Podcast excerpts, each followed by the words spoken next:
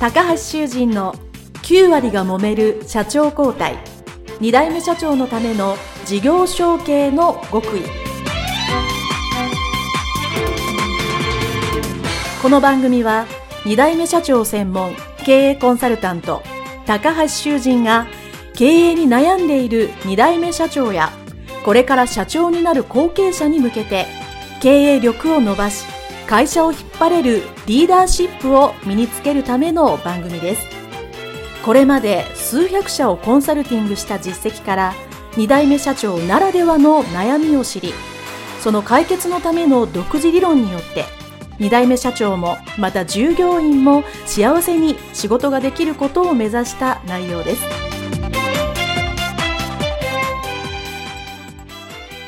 皆さん、こんにちは。事業承継コンサルタントの高橋修人です。本日は後継者、後継社長のための経営理念の作り方についてですね、少しお話をさせていただきたいと思います。皆さんの会社には経営理念があるところもあれば、えー、ないわけではないんですけど、きっちり明文化されていないところもあるかもしれません。えー、明文化されていても、周知徹底できてないところもあるかもしれません。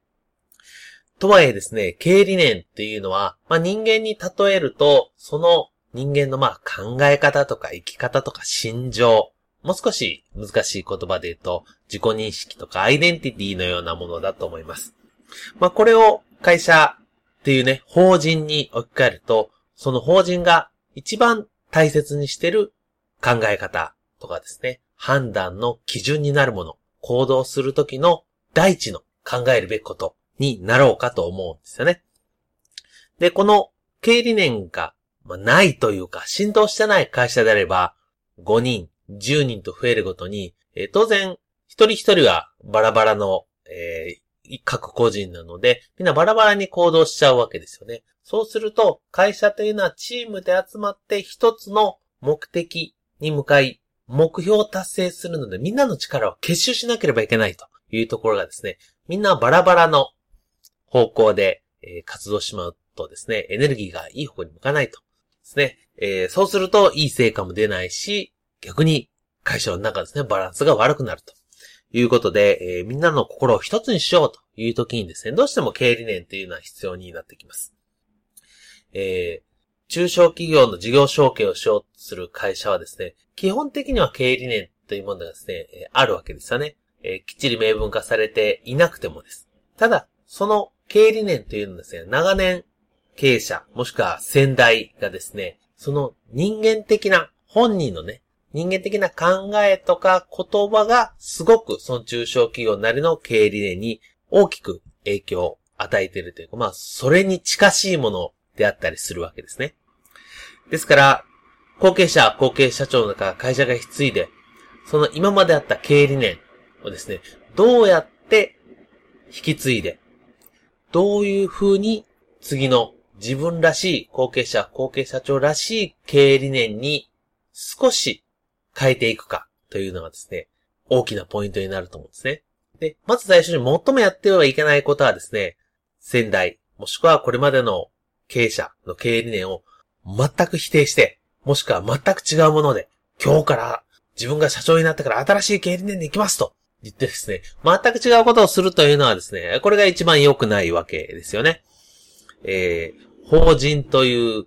会社ですね、であれば、全然違うことをですね、いきなりリーダーが変わったからですね、今まで右と言ったものいきなり左ですね、えー、青と言っていたものを赤と言われてですね、なかなか人はついていけませんし、えー、そうすることによってですね、いろんなところで、えー、不具合が出てきます。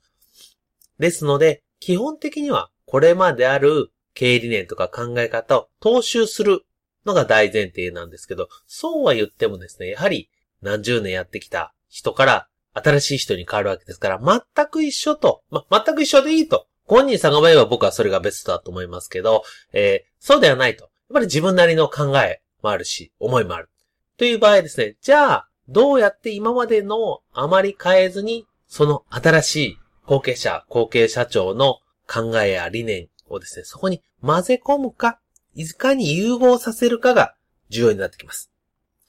もう一番わかりやすい作り方としてはですね、後継者、後継社長がどうしても入れたい言葉、もしくは今ある経営理念でどうしてもここの言葉はしっくりこないというのを一つか二つ変えるというのが大切ですね。で、もしくは全く同じ内容であっても漢字を英語にするとか、意味は変わらないんだけど表現だけ変えるというのがありますね。えー、私がコンサルしてる会社さんでもほとんど同じ意味なんだけど、それをカタカナにするですね。えー、漢字をカタカナにするだけでも、とても今風というか、その高決算の感じが伝わる。ですね。やっぱり、まあ、感謝ということはよく使いますが、信頼であれば、まあ、トラストに変えてるところさんもあったりしますよね。というふうに、えー、あんまり大きく変えないというのは、まあ、大前提です。そして、もう一つ考えなければならないのは、もちろん、後継者、後継社長さんの、あしたい、こうしたいって思いは当然あった上でですけども、えー、会社の経営理念を考えるときに、重要なのは、この会社、自分のこの会社が世の中の誰にどんなお役に立ちたいか、もしくは立っているかというのをですね、改めて考えるということが大切です。えー、会社っていうのは当然お客様が喜んでいただいた上でお仕事になってるし、それでお金をいただいているわけですよね。ですから、じゃあ、今現時点で喜んでいただいているお客様どうして我が社のどこに喜んでいただいているかというのをですね、よくよく見る必要があります。もっと言えば、それをヒアリングしたり、